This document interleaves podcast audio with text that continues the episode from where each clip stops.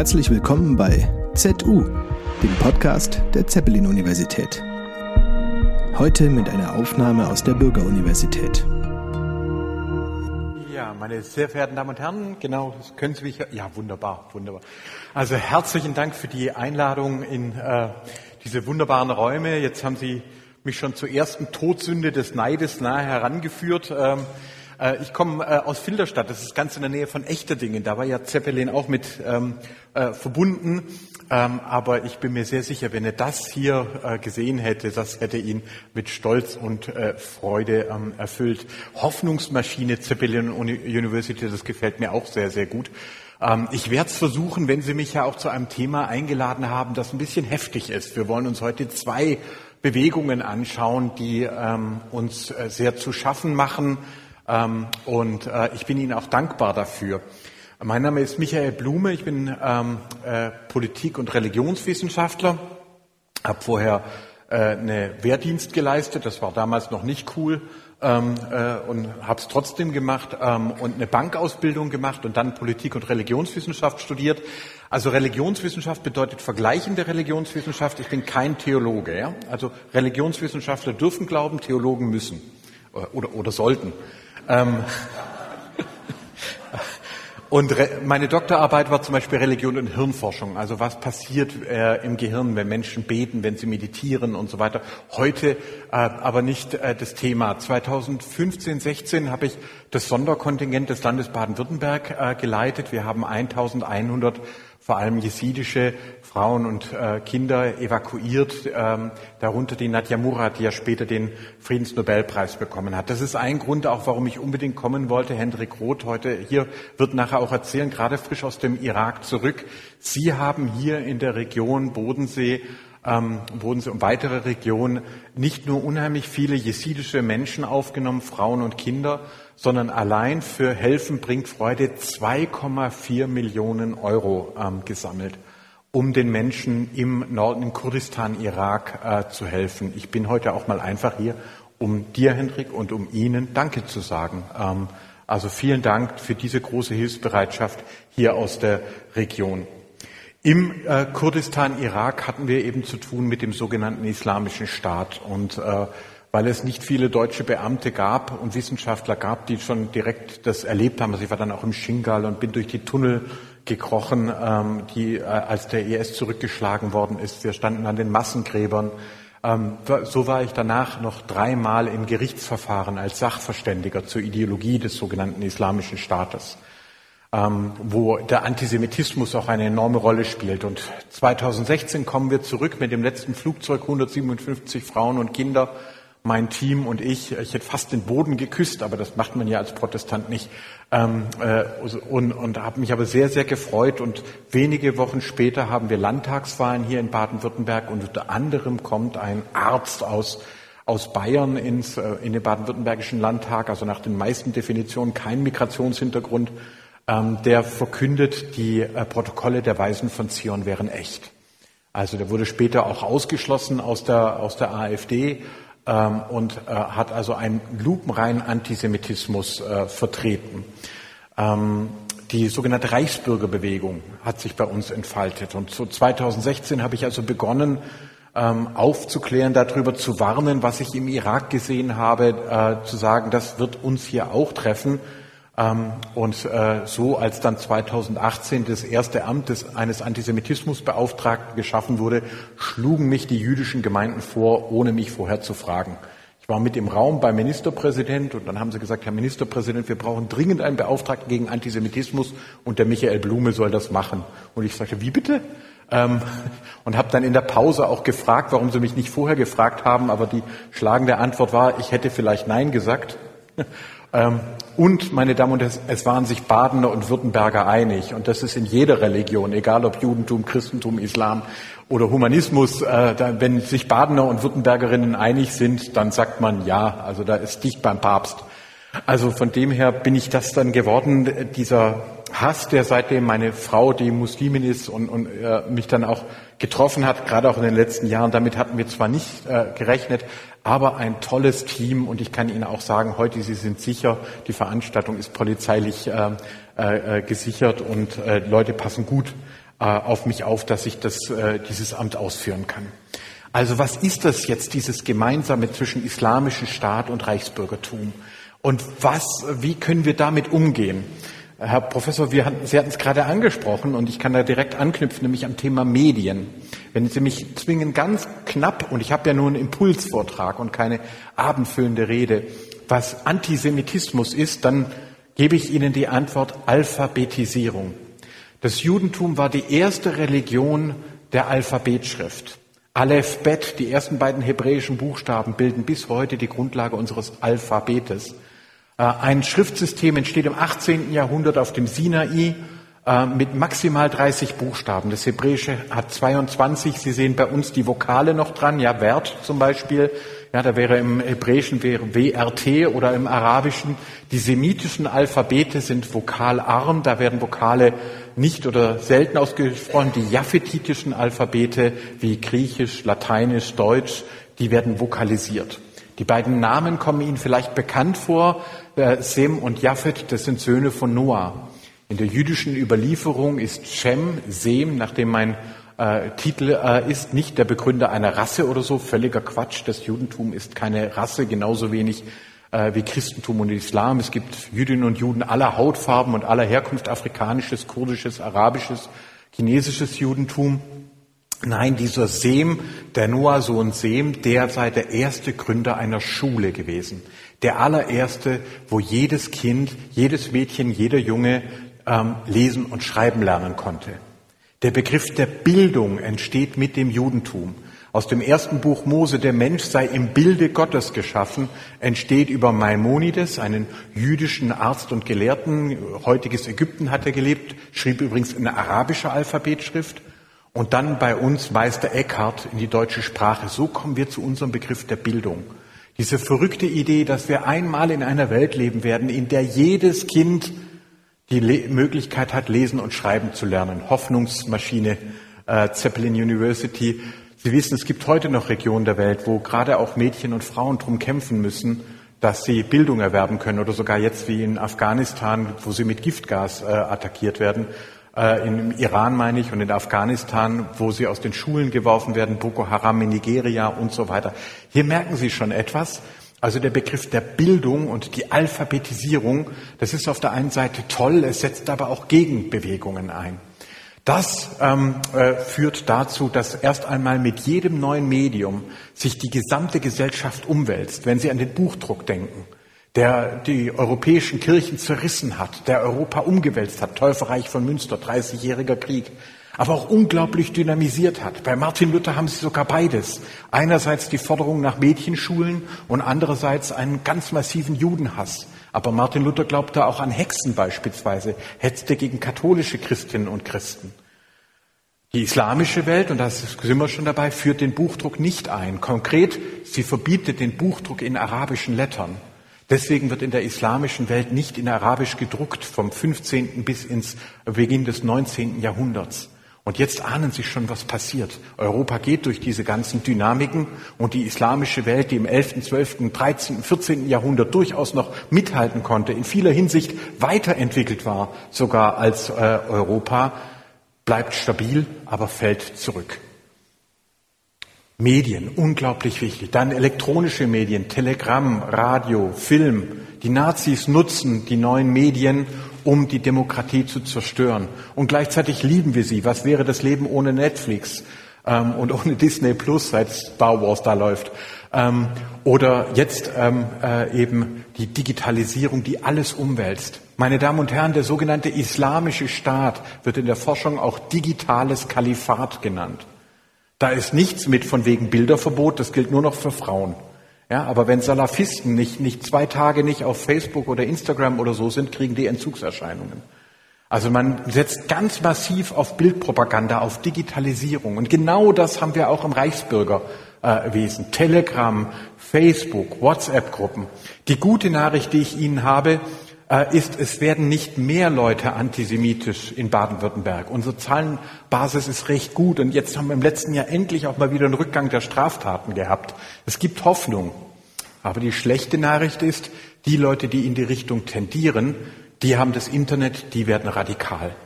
Das trifft einen jungen Sunniten in einem irakischen Dorf ganz, ganz genauso wie jemanden bei uns aus der Region, der das Gefühl hat, die ganze Regierung ist eine äh, Verschwörung. Ich habe Ihnen zwei Gegenstände dabei und einen Begriff. Den einen Begriff, den schicke ich vorweg, denn wenn Sie nur einen Begriff mitnehmen wollen, bitte ich Sie, diesen mitzunehmen.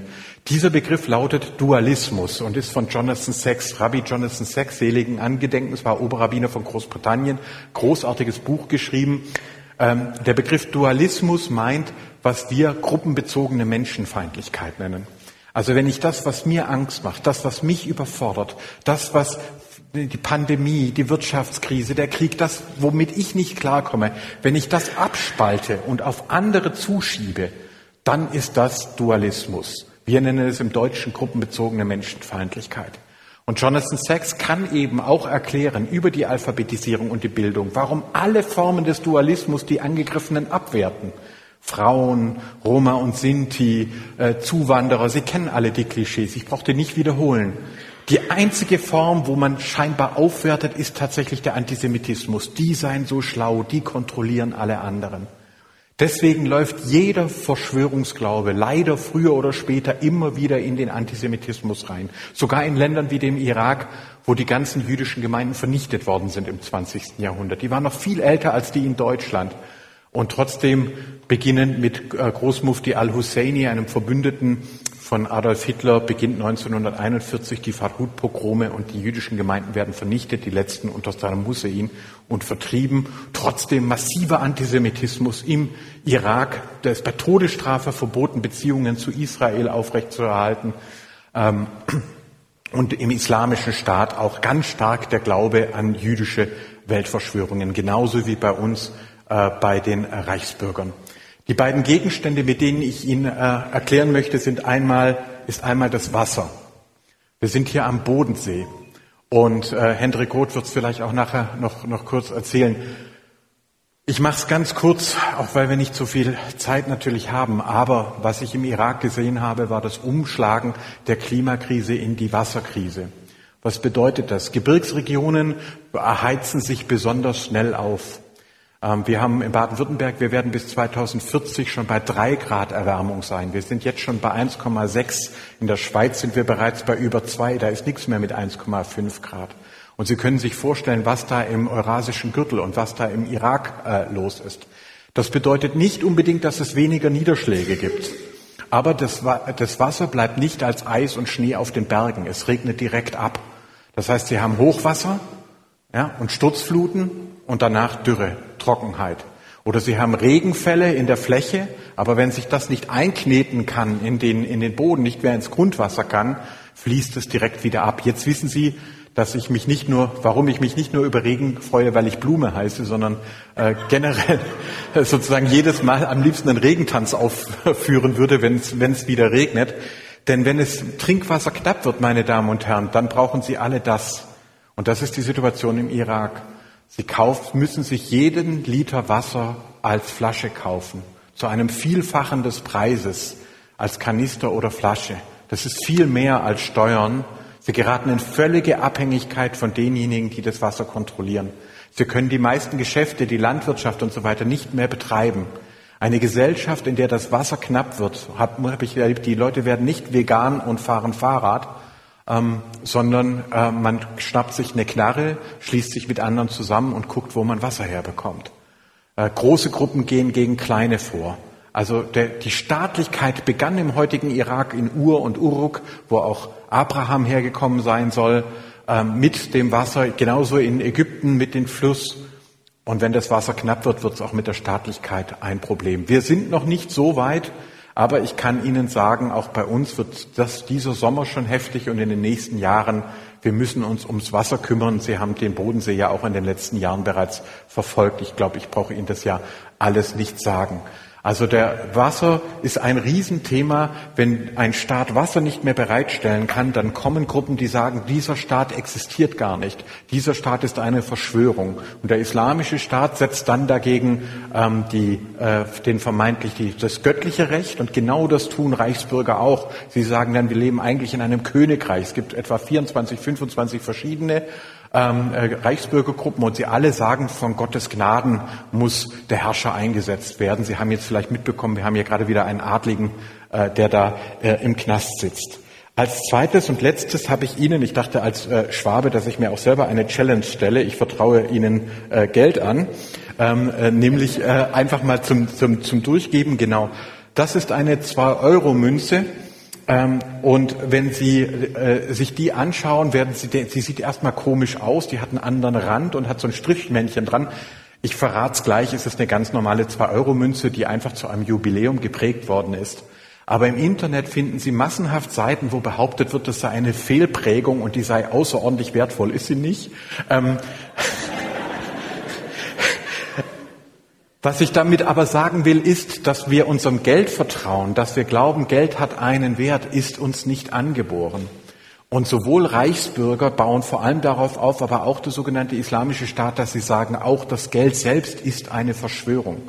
Äh, Reichsbürger behaupten seit Jahren äh, zum Beispiel, dass der Euro bald seinen Wert verlieren würde. Und das bedeutet, wenn Sie klug sind aus Reichsbürgersicht, dann tauschen Sie Ihr Geld ein gegen Siegfried Thaler, gegen Goldfinanzanlagen, gegen Heilsteine und alles Mögliche, gegen Waffen. Tun Sie es nicht, bitte. Das Gefährliche daran ist, umso mehr Geld man in so eine Bewegung reingibt, umso mehr radikalisiert man sich auch selber. Ich möchte vor allem die Männer wie ich über 40 äh, daran ist für ich glaube jeder von uns kann sich das vorstellen man hat Tausende von Euros versenkt und soll jetzt erzählen das war's gar nicht man kommt nicht mehr raus ja, das ist der Grund, warum Leute jetzt noch bei Querdenken demonstrieren, obwohl sie schon Tausende von Euros reingebuttert haben, aber trotzdem immer noch verzweifelt. Es muss irgendwie wahr sein. Es kann nicht sein, dass da doch keine Verschwörung äh, dahinter steckt. Sonst müsste ich mich ja bei allen möglichen Leuten entschuldigen und das ganze Geld, das ich den Leuten auf Privatkonten überwiesen habe und in irgendwelche äh, dubiosen Finanzanlagen reingesteckt habe, äh, alles abschreiben. Also Geld radikalisiert. Reichsbürger sind da ganz, ganz stark dabei sehr, sehr lange schon in diesen Milieus wird viel Geld umgesetzt. Verschwörungsmythen sind ein Geschäft. Und der sogenannte Islamische Staat gab sogar eine eigene Goldwährung aus, weil er bestritten hat, dass es überhaupt Geld, Papiergeld, äh, überhaupt einen Wert hatte. Es sei satanisch. Äh, denn man würde etwas, was keinen Wert hätte, also bisschen Papier, gegen Dinge eintauschen, die viel Wert hätten. Das war nach IS-Ideologie, also unser ganzes Geldsystem und alles, was sie im Portemonnaie tragen, ähm, ist schon Teil der satanischen Weltverschwörung. Sie sehen also, meine Damen und Herren, wir werden weltweit mit dem Phänomen zu tun haben, dass Staaten um ihre Legitimität kämpfen vor allem um die Themen Wasser und Geld, aber natürlich auch Kinder und äh, dergleichen. Wir sind in Deutschland besser vorbereitet und ich glaube, wir werden es auch schaffen, aber wir werden ein paar Jahre vor uns haben, äh, in denen sich doch einiges verändert und wir haben die Pandemie ja gerade äh, hinter uns. Lassen Sie mich zum Abschluss einfach nochmal erklären. Sie haben vielleicht jetzt auch gehört, neue Studie der Ebert Stiftung kam auch zu dem Ergebnis, im Ostdeutschland und in Süddeutschland haben wir besonders hohe Zustimmung zu Verschwörungsmythen. Wir haben sehr niedrige Impfquoten auch. Also wenn Sie vergleichen äh, Schleswig-Holstein gegenüber ähm, Baden-Württemberg und Bayern, aber auch Mecklenburg-Vorpommern gegenüber Sachsen, und ganz krass ist es, wenn Sie Dänemark mit der Schweiz vergleichen. Da ist es dann also umso mehr, umso mehr das äh, äh auseinandergeht, umso eine Schweizer Zeitung hat mich mal mit, hat das mal zugespitzt, ein Interview, hat gesagt, hohe Berge, tiefe Quoten.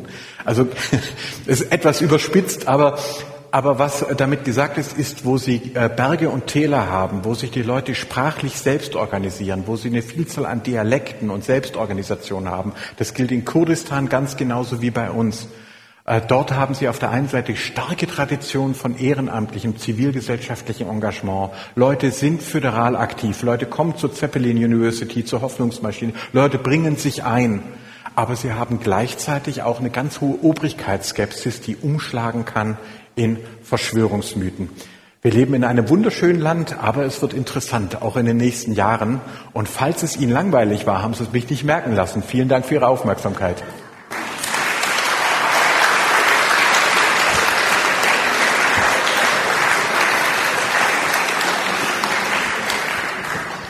Ja, Michael, vielen Dank.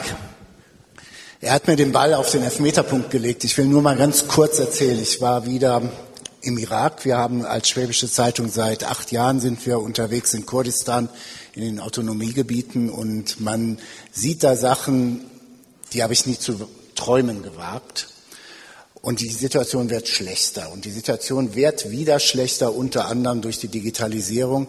Die IS-Ideologie ist nicht besiegt. Sie ist weiterhin vor allen Dingen in radikalen Kreisen unter den Sunniten sehr, sehr aktiv. Und ein kleines Beispiel oder zur Einordnung zunächst. Es gibt allein in Kurdistan 35 Flüchtlingslager, nach wie vor, seit über acht Jahren. Davon sind ähm, 250.000 Menschen aus Syrien gekommen und im Moment rund 600.000 Jesiden, die vor dem IS geflohen sind und die der IS allesamt umbringen wollte. Diese Menschen leben zu 95 Prozent in Zelten, seit acht Jahren in reinen Zelten sind teilweise vergessen, weil die Regierung in Bagdad, ich verkürze einfach mal, ähm, die Kurden in den Autonomiegebieten nicht besonders mag. Es ist halt tatsächlich Ironie der Geschichte, der völkerrechtswidrige Angriffskrieg 2003 von Bush gegen den Irak, die Politologen heute vergleichen mit Putin in der Ukraine, hat am Ende des Tages dazu geführt, dass es eine föderale Verfassung im Irak gibt und die Kurden zum ersten Mal sowas wie eine gewisse Autonomie haben. Im Tagesgeschäft heißt das, Bagdad versucht, Erbil, wo dann die Hauptstadt ist, das Geschäft jeden Tag so schwer wie möglich zu machen. Bisher ist nicht ein einziger Dollar für die jesidischen Flüchtlinge aus Bagdad in diesen Gebieten angekommen. Der Finanzminister in Bagdad hat kürzlich gesagt, wir haben im Moment 90 Milliarden US-Dollar Überschuss wo man dann sagen könnte, wunderbar, warum macht ihr überhaupt so eine Spendenaktion? Ihr habt doch die Kohle. Nein, die Kurden haben nicht das Geld und suchen Hilfe für diese Flüchtlinge. So, die leben jetzt 600.000 in etwa in diesen Zelten. Und was passiert vor zwei Wochen? Mehrheitlich wurde diese Geschichte tatsächlich wieder über alle digitalen Kanäle, WhatsApp, Twitter und so weiter gespielt. Das Shingal-Gebiet Gebirge, da kommt die Mehrheit der Jesiden her. Da sind die Jesiden her geflüchtet. Heute eine Zone, wo sechs, sieben unterschiedliche Milizen kämpfen. Die Türkei bombardiert, die Iraner sind da, es, die PKK ist da und so weiter. Sehr unübersichtlich. Deshalb kommt auch kaum jemand von den Flüchtlingen auf den Gedanken zurückzugehen. In diese Shingal-Gebirge siedelt Bagdad auf einmal sunnitische Flüchtlinge Woher sie vorher kamen, egal, aber halt sunnitische Flüchtlinge siedelt Bagdad im Kerngebiet der Jesiden an. Die Jesiden protestieren sehr moderat und sagen, wir haben nichts gegen die Menschen, aber ihr siedelt euch an in unserem Zuhause, auch noch von Sunniten, die halt die Ideologie des IS getragen haben. Ähm, wir sind dagegen wir finden das nicht gut, keine Handgreiflichkeiten. Und daraus macht ein sunnitischer Prediger, die Jesiden wollen, also falsch, falsch erzählt, Proteste vor einer Moschee, aber wirklich total friedlich. Dieser Sun, aber der Prediger macht daraus, die Sunniten wollen die Moschee überrennen und zerstören, wehrt euch. Und dann ging eine ganze Kaskade los. Unter, und am Ende des Tages gab es wieder unheimlich viele Einträge in, die, in, in der digitalen Welt, bringt die Jesiden um. Also man hat nichts gelernt, gar nichts. Ähm, und das demoralisiert dann total. Und noch eine Sache, vielleicht auch Hoffnungsmotor. Wir arbeiten mittlerweile, das ist jetzt eine ganz andere, aber die will ich dann doch erzählen, dass es doch auch Möglichkeiten gibt, im Kleinen was zu bewegen. Wir arbeiten neuerdings mit der Katholischen Universität in Erbil zusammen. Und wir haben den Bischof überzeugt, dass er zehn jungen jesidischen Flüchtlingsfrauen die Möglichkeit gibt, dort zu studieren. Normalerweise Studiengebühren und so weiter. Also wird erlassen mit einem Stipendium und die Schwäbische Zeitung zahlt für diese zehn Frauen die Unterbringung. Wir haben vorletzten Sonntag diese Frauen getroffen und ich muss Ihnen echt sagen, am Ende des Tages war ich froh, dass ich nicht geheult habe. Also ich musste wirklich mit mir kämpfen. Da stehen dann zehn junge Frauen zwischen 20 und 25 in etwa ihnen gegenüber und drei erzählen, ja, ich bin gerade freigekauft worden vom IS. Und man fragt, wie? Und dann bekommen sie mit, alles, was wir sonst in den Medien so lesen, es gibt noch Tausende von Frauen, die vom IS verschleppt sind und wir haben alle so das Gefühl, wir wissen gar nicht, wo die sind. Doch, wir wissen es. Weil es ist ein Riesengeschäft. Und eine junge Frau, die ein fünfjähriges Kind mit ihrem fünfjährigen Kind es geschafft hat, nach Erbil zu kommen, ist von ihrer Familie freigekauft worden, nach fünf Jahren für 8000 US-Dollar. Äh, die hatte Narben, sie hatte einen Stand gesetzt, weil sie im Zweifelsfall immer noch an irgendwas ran muss, medizinisch. Eine andere Frau erzählt, sie war sechs Jahre versklavt, ist auch im letzten Jahr freigekauft worden. Und dann verändert sich das Bild. Dann lachen sie vielleicht über unsere Reichsbürger, die sagen, hm, geht gar nicht und wir haben ja selber das Virus noch nie gesehen. Aber wenn sie direkte Opfer sehen, die von dieser Ideologie wirklich in ihren ganzen Chancen gebracht worden sind und deren Familienangehörige umgebracht worden sind, die ein Martyrium erlebt haben als 22-Jährige, ähm, dann ist es einfach nicht mehr lustig, dann wird es wirklich ernsthaft. Und deshalb habe ich mich auch gefreut, dass wir auch schon mal im Vorgespräch gesagt haben, wir machen einen Bogen, weil definitiv der Mechanismus Reichsbürger, IS, so absurd er auf den ersten Blick ist, ist identisch. Das war so mein Teil jetzt mal von der letzten Reise. Ansonsten empfehle ich, die Schwäbische Zeitung zu lesen. Wir werden da demnächst viele Geschichten drüber bringen. Und auch auf dem Bodensee Business Forum werden wir ein paar Leute aus Kurdistan einladen. Auch eine, die einzige christliche Bürgermeisterin im ganzen Irak. Sie wird wahrscheinlich kommen. Ich hoffe, sie wird kommen können, weil sie im Moment unter politischem Druck ist. Vor zwei Jahren haben iranische Milizen versucht, sie in die Luft zu jagen.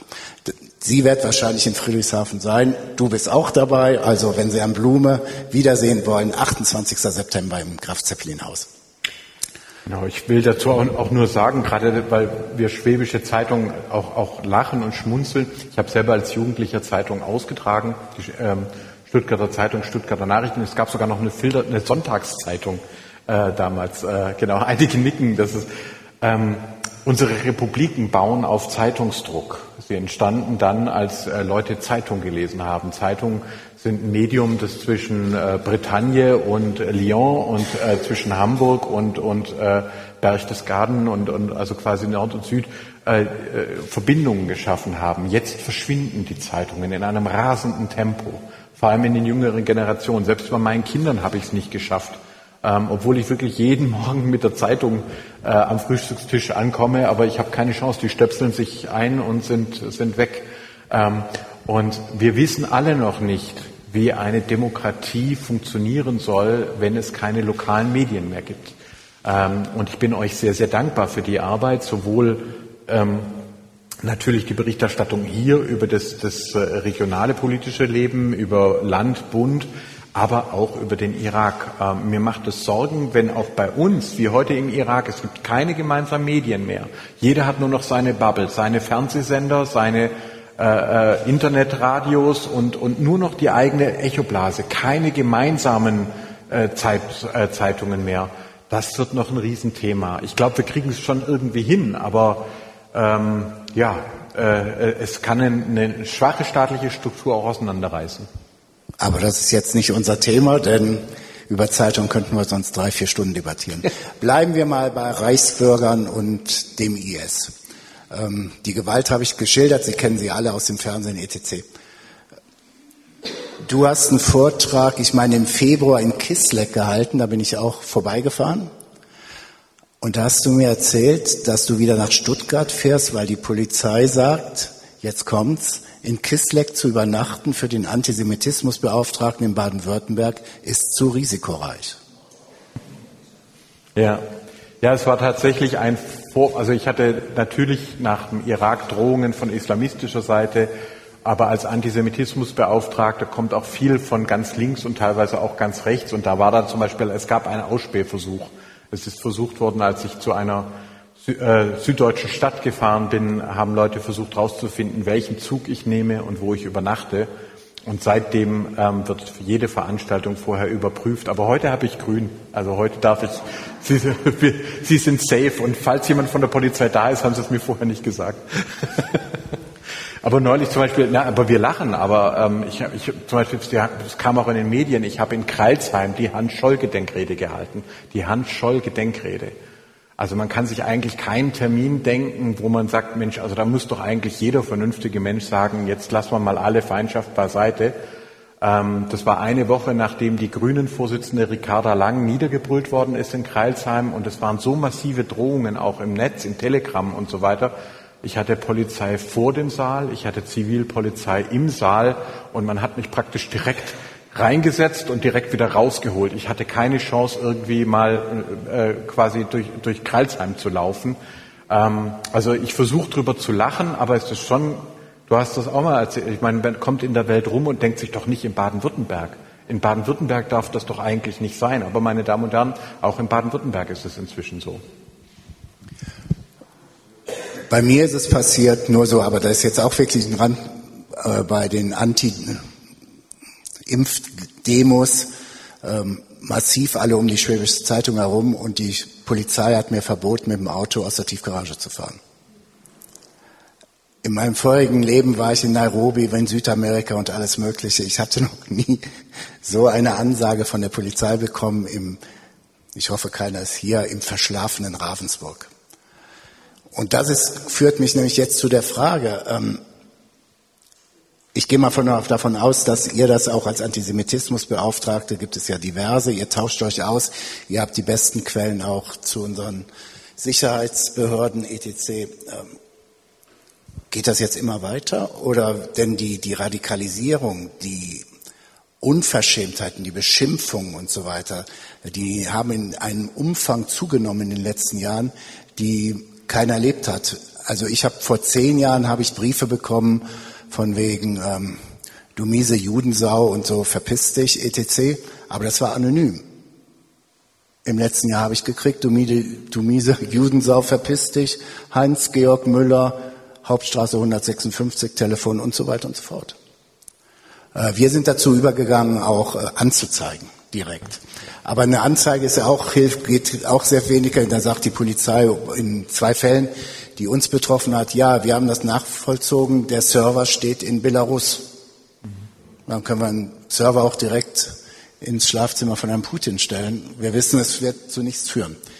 Will sagen, was, was sagt der Antisemitismusbeauftragte dazu? Wie kann diese Radikalisierung abgebremst werden? Was muss eine Regierung gleich welcher Couleur unternehmen? Ja, also das ist ja tatsächlich ähm, das, was ich vorher gesagt hatte, dass es nicht unbedingt mehr Leute antisemitisch, verschwörungsgläubig äh, werden, aber die Leute sich radikalisieren. Also wenn die zum Beispiel in ihrer Telegram-Gruppe drinnen sind und den ganzen Tag sich dann austauschen über diesen Hass und endlich sagt's mal einer und hier noch eine Nachricht und Nanochips im Impfstoff und der Euro ist auch nichts mehr wert und Sie können sich vorstellen, das normalisiert dann, das verroht. Die Leute glauben dann wirklich und dann kommt es dazu, dass er auch mit vollem Namen, das Unrechtsbewusstsein wird sozusagen abtrainiert, wo man früher gesagt hat, das macht man nicht. Auch wenn man eine andere Meinung hat, das macht man, man bedroht nicht die Ehefrau oder die Kinder von, von, von jemandem, den man politisch nicht mag. Man versucht nicht, andere Demokratinnen und Demokraten zum Schweigen zu bringen. Ja? Und das sozusagen, diese Verrohung, diese Radikalisierung, die macht uns weiter zu schaffen. Ich habe deswegen damals dem Innenminister Strobel äh, auch, auch sagen können, ich, äh, ich sagte ihm, Herr Strobel, ich kann Ihnen nicht sagen, wann und wo, aber es wird Anschläge auf Synagogen geben. Es werden keine Mobs mehr sein, nicht mehr wie früher mit Fackeln, wo ganze jüdische Gemeinden ausgelöscht worden sind, bei der Pest damals, aber es wird sogenannte Einzeltäter geben, die keine Einzeltäter sind, sondern die eben im, sich im Netz radikalisieren. Und deswegen hatten wir die Sicherheitskonferenz in Baden-Württemberg mit den jüdischen Gemeinden drei Wochen vor dem Anschlag von Halle. Das ist so ein, ein Teil von meinem Job, den ich, den ich so krass finde, immer wieder zu warnen und es doch nicht verhindern zu können. Ähm, äh, nur ein bisschen abmildern zu können. Deswegen das Thema Wasser. Deswegen habe ich das bei Ihnen angesprochen. Ähm, wir sehen jetzt etwa ein Viertel der, der, Menschen in Deutschland, etwas mehr im süddeutschen Raum, glaubt, dass die äh, Klimakrise, dass Wissenschaftler die übertreiben würden. Ein Viertel. Ähm, und ich kann Ihnen schon sagen, wenn es dann wirklich dahin kommt, dass Leute ihre Autos nicht mehr waschen dürfen oder dass man sich entscheiden muss, kriegt jetzt die Landwirtschaft, der Industriebetrieb oder die Privathaushalte das Wasser, dass ein Teil dieser Leute nicht bereit sein wird zu sagen, ich habe mich geirrt, ich, sondern sagen wird, das ist ja eine Verschwörung. Und äh, deswegen, wir haben jetzt endlich wieder einen Rückgang der Straftaten im letzten Jahr. Wir hatten immer ganz starke Zuwächse der sogenannten Hasskriminalität, also Rückgang allgemeine Kriminalität, aber Zunahme Hasskriminalität. Ich hoffe jetzt, dass wir diese, diese Spitze erreicht haben. Aber ich kann Ihnen schon sagen, mein nächster Antisemitismusbericht kommt ja im Sommer. Schauen Sie auf das Thema Wasser. Das wird uns in den nächsten Jahren äh, in Atem halten. Wir sind es alle so gewohnt. Wasser kommt aus dem Wasserhahn und man kauft sich ein lecker Wasser mal zusätzlich, aber man muss nicht. Ja, ähm, wenn diese Selbstverständlichkeit in Frage äh, gestellt wird, dann sage ich Ihnen, dann war die Covid-19-Pandemie eine gute Übung auf das, was da zukommt. Leute, die, die ähm, sich weigern, sich für andere einzuschränken, ähm, werden sich auch da nicht solidarisch verhalten, um es mal vorsichtig zu formulieren. Mich würde mal interessieren und danach gebe ich Ihnen die Möglichkeit, Fragen zu stellen. Es gibt immer eine Diskussion, wenn ein Antisemitismusbericht veröffentlicht wird. Ähm, wer ist antisemitischer als der Antisemit? Wer ist schlimmer als der andere? Immer versucht man auf den anderen zu zeigen, um es ein ja. bisschen harmloser zu machen. Wir sagen, es gibt einen Anschlag auf irgendwelche jüdischen Mitbürger in XY und eine der, der ersten, die dann auch im digitalen, in der digitalen Welt was posten, sind in der Regel AfD-Leute und sagen, wir sind entsetzt, volle Solidarität, wir lieben alle unsere Juden, nutzen zeitgleich die Chiffren, dass im Zweifelsfall hinter auch Corona die Wall Street war. Wall Street ist nichts anderes als das internationale Judentum und so weiter. Das beherrschen sie perfekt, wo man es auch wirklich, wo man sie fast nicht aushebeln kann. Und die zeigen immer wieder, und du hast das ja auch eben erwähnt, ähm, in der Ideologie des IS, und sagen, wir Deutschen haben ja überhaupt kein Antisemitismusproblem mehr. Das ist jetzt eingewandert. Sprich, mit den Flüchtlingen 2015, 2016 ist der Antisemitismus hier wieder groß geworden. Und tatsächlich, das muss ich auch sagen, kenne ich auch ein paar Araber, die ich an und für sich für relativ sympathische Leute halte und die sagen dann in einem Gespräch zu mir, ja, Jerusalem, wird Zeit, dass wir die beim Platt machen. Will sagen, ich glaube auch viele Jüngere, das weiß ich von meinen Kindern, die dann in der Schule mit denen getroffen haben, ähm, viele dieser Menschen, die eingewandert sind, haben natürlich auch durch ihre Schule damals in Syrien, Irak und so weiter ein ganz hartes Anti-Israel-Bild will sagen, so einfach ist es nicht, dem AfD-Mann zu sagen, Quatsch, alles Lüge, äh, die Welt ist viel besser. Nein, wir haben diese zwei Strömungen oder gibt es da noch eine dritte? Ja, nee, also es ist so, dass wir Antisemitismus auch stark im islamischen Bereich haben, sehr stark im arabischen, übrigens auch arabisch-christlichen Bereich, ähm, äh, etwas weniger im türkischen, aber immer noch sehr viel kurdisch, bosnisch. Es gibt also da große Unterschiede ähm, wo es, äh, äh, man kann also nicht sagen die Muslime oder die arabischen Christen, aber der Antisemitismus ist massiv. Wir haben ihn auch in Osteuropa. Ähm, wir haben ihn im deutschen Links BDS-Bewegung, ähm, die, die äh, jeden Staat der Welt akzeptieren, egal was die machen, aber Israel unbedingt von der Landkarte äh, tilgen wollen. Ich habe da mit den Leuten Diskussionen äh, immer wieder. Das ist also wirklich unfassbar und wir haben ihn natürlich rechts, das ist der klassische Antisemitismus, den man kennt. Wir haben aber sehr stark auch den libertären Antisemitismus. Äh, da ist jetzt ja auch die, die äh, libertäre Autoritarismusstudie, ähm, äh, das Buch, das sehr gut die Querdenkenbewegung anschaut, wo ja viele Leute sagen, ich bin Mitte. Und es ist tatsächlich äh, Tilman Knechtel zum Beispiel, auch aus Filderstadt, gleiche Stadt wie ich, der in die Schweiz gegangen ist der unheimlich erfolgreich damit ist äh, mit Büchern über die Rothschilds, wo er sagt, die, die, er leugnet nicht mehr den Holocaust, sondern er sagt, die Juden selber, die Rothschilds selber hätten den Holocaust äh, quasi ausgelöst, um die Gründung des Staates Israel äh, zu erzwingen. Oder Daniele Ganser, da spreche ich am Freitag auf einer Demonstration hier aus der Schweiz, der also dann sagt, hier die die Angelsachsen, die Amerikaner und Briten, die hätten den Hitler äh, quasi losgeschickt und, und äh, das heißt Verschwörungsmythen, die das Nazireich gar nicht mehr leugnen und den Holocaust, sondern sagen, da waren quasi die Verschwörer im Zweifelsfall dann bei äh, äh, Knechtel, die jüdischen Verschwörer selber dran schuld. Und das gibt mir natürlich arg, arg äh, zu denken. Der Unterschied liberal, liberal ist völlig okay. Liberal heißt, man steht dem Staat kritisch gegenüber. Ja, man schaut nicht, die äh, Steuerausgaben sollen nicht so hoch sein, die, die Staatsquote und so. Liberal ist eine, eine äh, demokratische Position. Aber libertär bedeutet eben, ich lehne den Staat ab. Der beschränkt meine Freiheit. Und das, was früher auch schon gab, Widerstand gegens Angurten, ja, oder, oder gegen, äh, das wird sozusagen dann jetzt durch das Internet, wenn da, egal ob das eine Impfung ist, ob das Schulpflicht ist, haben wir große äh, äh Probleme. Waldorfschulen haben große Probleme. Die sagen mir nicht, nicht nur, dass, dass Leute dort so werden, sondern es kommen Leute, schicken ihre Kinder dahin mit dieser, mit dieser Einstellung. Ähm, also da haben wir noch ganz schöne Konflikte vor uns. Wenn Ihnen jemand sagt, der Antisemitismus sei in die Mitte der Gesellschaft zurückgekehrt, dürfen Sie antworten, der war nie weg. Der ist sozusagen jetzt durch das Internet einfach, es gab auch immer Leute, die gesagt haben, ich bin Mitte, ich bin bürgerlich, die dann aber abgezogen haben. Und in der muslimischen Welt wird das ja teilweise von Regierungen gefördert. Ähm, es ist der, der Ultima, es ist Syrien, Ägypten und so weiter. Äh, es ist so einfach für alles, was schief läuft, andere verantwortlich zu machen. Und ich muss Ihnen leider sagen, zum Beispiel jetzt sowohl Israel, Jordanien, aber auch Ägypten, gerade äh, Sudan, äh, Äthiopien, der, die Konflikte ums Wasser haben bereits begonnen. Und ich kann Ihnen jetzt schon sagen, wem, wem die Verschwörungsgläubigen auch in der arabischen und afrikanischen Welt die Schuld daran geben. Lateinamerika, Brasilien könnten wir darüber sprechen und, und, und. Also die jüdischen Gemeinden machen sich schon Sorgen und positiv gesehen sagen sie aber auch, dass wir in Deutschland schon auch viel gemacht haben. Und dass dieses Mal der, der ihr, von der ihr gebarene Rami Suleiman hat mal gesagt nach dem Vortrag, hat gesagt, Michael, du hast recht, wir merken es jeden Tag, der Antisemitismus ist wieder da, aber diesmal sind wir nicht alleine. Und das ist vielleicht das schönste Lob, was man von einem Badener als Württemberger bekommen kann, zu sagen, okay, diesmal sind wir nicht alleine, da habe ich gemerkt, der, der Job macht vielleicht nicht jeden Tag Freude, aber meistens macht er Sinn. Ja, meine Damen und Herren, ich würde sagen, ich glaube, wir haben zwei Mikros, oder? Ähm, wenn Sie Fragen haben, um ein bisschen Zeit zu überwinden, der Kampf ums Wasser, das sehen wir in Kurdistan. Wir waren vor drei Tagen noch an einem Fluss, der relativ gut Wasser hatte. Ähm, der wird gespeist aus einem sehr komplizierten Wassersystem aus der Türkei.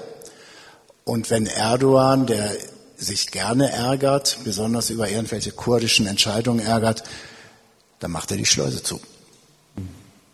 Und die Landwirtschaft ist dahin. Genau. Und wir haben zum Beispiel auch, um das konkret zu sagen, wir haben ja auch ähm, insgesamt 20 Gewächshäuser ge gebaut, die auch wirklich in denen gearbeitet wird, wo die Leute auch Freude dran haben, wieder Gemüse hochzuziehen. Nur unser Gedanke war Hilfe zur Selbsthilfe, das können sie dann verkaufen und so weiter und so fort. Das Gemüse von den Flüchtlingen ist Stand heute teurer als das aus der Türkei importierte Gemüse. Und das machen die Türken, beziehungsweise, sagen wir es mal so, die Verwaltung von Erdogan sehr geschickt. Sie spielen auf jeder Klaviatur und zu dieser Klaviatur gehört einmal der Terrorismusverdacht, aber auch der Kampf ums Wasser. Ganz genau. brutal. Und wenn Sie das so richtig vor Augen sehen, wird's richtig schlimm. Genau. Und wenn Sie Khartoum, vielleicht gerade Sudan sehen, ja, da fragen, Leute fragen ja, warum kämpfen die jetzt miteinander? Das Land ist so arm und die hatten doch gerade einen schlimmen Bürgerkrieg. Aber auch da, Ägypten und äh, Sudan kämpfen schon lange um das Nilwasser, das immer weniger wird. Ähm, und äh, die ägyptische Regierung will keine Demokratie im Sudan und schon gar kein prosperierendes Land, unterstützt die, das Militär. Saudi-Arabien unterstützt die Milizen. Ähm, also diese, die, das, wir spüren das jetzt schon. Das haben ja kluge Leute gesagt, das 21. Jahrhundert wird das Jahrhundert der Wasserkriege sein. Ähm, und äh, ich würde also Sie auffordern, obwohl ich Schwabe bin, wenn es regnet, freuen Sie sich mit mir. Ähm, es ist wirklich, äh, wenn man in Ländern ist, wo, wo, wo Wasser, Süßwasser kostbar ist, dann merkt man, wie gesegnet wir eigentlich noch sind. Gut, die Mikros sind verteilt. Wer hat eine Frage?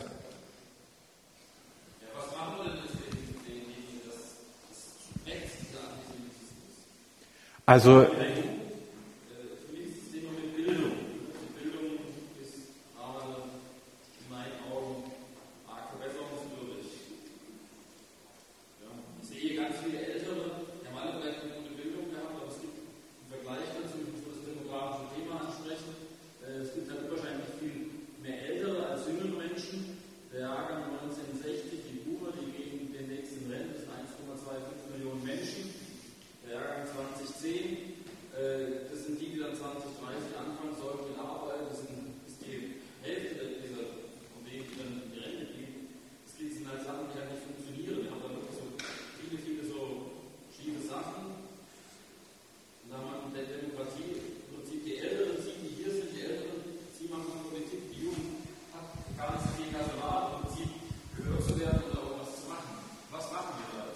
Ja, also bin ich ganz bei Ihnen. Tatsächlich das, was Sie machen, ist genau das Richtige. Wenn man es einmal verstanden hat, wie diesen Dualismus, diese Verschwörungsmythen, dann ist man geimpft. Also dann ist man sozusagen äh, geschützt. Und natürlich bin ich auch viel an Schulen. Wir haben mal 4000 Schulen in Baden-Württemberg, über 4000. Und äh, es ist auch wirklich so, ich meine, wir haben G8 eingeführt, junge Leute sollen schneller arbeiten. Wir haben auch gar nicht mehr genügend Lehrkräfte für, für G9 flächendeckend.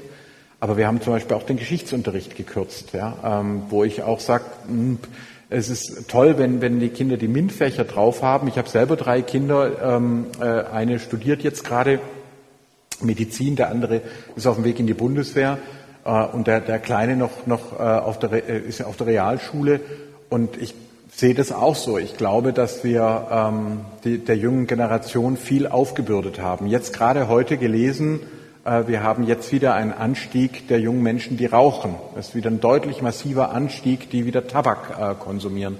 Ähm, also ich finde es richtig, dass wir in der Covid-19-Pandemie aufeinander aufgepasst haben. Aber wenn wir ehrlich sind, haben wir den jungen Generationen ein ganz schönes Päckchen draufgepackt. Ähm, und was das zum Beispiel mit Familien mit Migrationsgeschichte bedeutet, äh, wenn dann kein Unterricht stattfindet oder wenn man keinen Kindergarten besuchen kann, brauche ich hier, glaube ich, niemandem erzählen. Ähm, also ich stimme Ihnen zu, Bildung ist der wichtigste Schlüssel, um zu zeigen, du brauchst keine Angst vor Jüdinnen und Juden haben. Du kannst das genauso machen. Bildung ist super. Ich bin ein Arbeiterkind und ich konnte ein Doktor werden ähm, und, und darf heute in der Zeppelin University sprechen. Man kann es schaffen, aber das müssen wir den Kindern ja nicht nur sagen, wir müssen es ihnen auch anbieten und vorleben. Und da sage ich, ja, da müssten wir oder können wir eine Schippe zulegen. Richtig. Ja, also genau. So früh wie möglich Kindergarten. Wir bräuchten dringend mehr Kindergarten, also Erzieherinnen und Erzieher. Eigentlich muss die Bildungsförderung so früh wie möglich anfangen, nicht erst in der sogenannten Elitenförderung, sondern, sondern sehr, sehr früh. Ein, wir wissen heute aus der Forschung, Antisemitismusforschung, dass diejenigen, die in den ersten Jahren, in den ersten Lebensjahren positive Erfahrungen mit Vielfalt machen, die Vertrauen aufbauen zu anderen Menschen, ähm, die merken, es ist okay, verschieden zu sein, wir gehören trotzdem zusammen, die sind auch später stabiler gegenüber Verschwörungsmythen. Umgekehrt können sie formal hochgebildet sein, Heidegger, ja, oder wie viele Verschwörungsgläubige haben Doktor- und Professorentitel, Bhakti und, und äh, wie, wie sie alle heißen, und trotzdem in diesem Dualismus abgeben. Also eine Bildung, die quasi früh einsetzt und die nicht nur den Kopf, sondern auch das Herz bildet. Das wäre, wäre mein Wunsch. Ich persönlich tue, was ich kann, bin an Schulen und podcaste auch. genau. Danke. Sie Jetzt hätte ich mal ruhig sein sollen. Ja? Schade.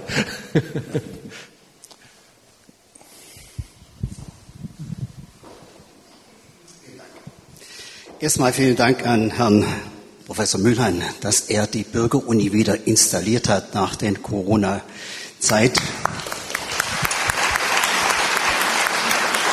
Danke. Ich glaube, wir sehen das alle so. Die Uni als solche, und ich sage das als Schatzmeister der Zeppelin Universitätsgesellschaft, die Uni muss sich in der Stadt finden. Ja, das ist uns ein ganz großes Anliegen. Dr. Blume, vielen Dank für Ihren tollen Vortrag. Äh, er hat mir sehr gut gefallen. Danke dafür. So, und äh, zum Thema Frage, Herr Dr. Groth ähm, oder Dr. Blume, wie auch immer. Ähm, Sie haben vorhin angedeutet, die Pressevielfalt lässt nach. Ja, das ist zutreffend. Und wenn wir nach Ungarn schauen oder nach Polen, dann wird sie darüber hinaus gleichgeschaltet. Das ist darüber hinaus ein ganz großes Problem. Und ähm, viele Menschen, insbesondere die Jungen, gehen dann auf die sozialen Medien und da können wir jetzt die großen Tech-Konzerne anschauen und uns die Frage stellen, ob das alles richtig ist, was da so läuft. Ähm, die Frage, die richtig durchaus an Sie. Ähm, ich persönlich, das ist meine Meinung, aber gerne Ihre Meinung dazu. Ich bin sehr der Auffassung, die Politik muss hier, und zwar global betrachtet, muss hier deutlich regulieren. Weil ich sage jetzt nur noch ein Stichwort, KI. Ja, das, was wir derzeit erleben, ist aus meiner Sicht erst der Anfang dessen, was da noch auf uns zukommen wird. Ja, Danke für Ihre Meinung dazu. Genau, also ich habe auch mal so formuliert, wenn ein Mediensystem zusammenbricht, bricht die Republik zusammen, die Demokratie zusammen. Das war übrigens in der jüdischen Allgemeinen, weil äh, das eben genau die, die Entwicklung ist. Du kannst als Zeitungsmacher ja noch was dazu sagen. Sie haben vielleicht mitbekommen, dass ich sogar Twitter verklagt habe ähm, und im Dezember auch Recht bekommen habe in erster Instanz vor dem Land, äh, Landgericht äh, Frankfurt ähm, ähm, und kämpft da gerade mit Elon Musk. Das hätte ich mir auch nicht denken können. Und die haben White and Case eine riesen Anwaltskanzlei und ich habe zwei Leute, aber gut, äh, okay, ähm, machen wir das auch noch. Ähm, äh, wir müssen uns da deutlich entwickeln. Wir, die, der klassische Zeitungswesen, es kommt nicht zurück. Wir sehen, dass Digitalabos zusätzlich zu den klassischen Abos abgeschlossen werden, fast nicht mehr die junge Generation erreichen. Äh, wir sehen, dass äh, Länder ohne öffentlich-rechtlichen Rundfunk noch schlechter dastehen. Aber vor allem auch den, den wir haben, ja die, die kommunale Berichterstattung, ähm, äh, die regionale Berichterstattung fehlt. Da mache ich mir tatsächlich mit die größten, äh, die größten Sorgen. Ähm, Medienbildung ist Demokratiebildung und das ist ja so, wem kann ich glauben, was ist wahr, was ist unwahr, wer verdient mein Vertrauen, wer verdient es nicht. Ähm, aber lassen Sie mich auch einen Aspekt noch äh, aufgreifen, was mir halt Sorgen macht, ist auch, auch die eigenen Kinder. KIT Karlsruhe unterrichte ich Medienethik und trotzdem lerne, lerne ich jeden Tag von meinen Kindern eigentlich, wie Medien funktionieren. Ähm, sie wissen über die ganze Welt Bescheid, wann in Australien oder in Kanada die Wälder brennen und wer wo Präsident ist. Aber die eigene Gemeinde, der eigene Gemeinderat, die Bürgermeisterin, das, das Leben vor Ort kommt im Internet kaum vor. Und JetGPT, ich habe da kluge Vorträge gehalten vor meinen Studierenden und mit denen diskutiert und mein 17-jähriger Sohn hat einen Jailbreak gemacht und hat dieses Programm dazu gebracht, sogenannte ehrliche Antworten zu geben zu Donald Trump, zu mir und wo es in 20 Jahren steht. Ich habe die Antworten auf den Blog gestellt. Ist unfassbar. Also das ist, und diese Entwicklung läuft jetzt, künstliche Intelligenz. Ich gehöre nicht zu denen, die sagen, das ist alles schlecht. Jedes Medium ist auch großartig. Wo wären wir ohne Buchdruck? Ich liebe den Buchdruck. Aber ähm, es geht wahnsinnig schnell. Das Smartphone kam gerade mal 2007 auf, auf die Welt. Und wie hat es unser aller Leben quer durch alle Generationen verändert? Ähm, wie siehst du das mit Zeitung und Medienzukunft?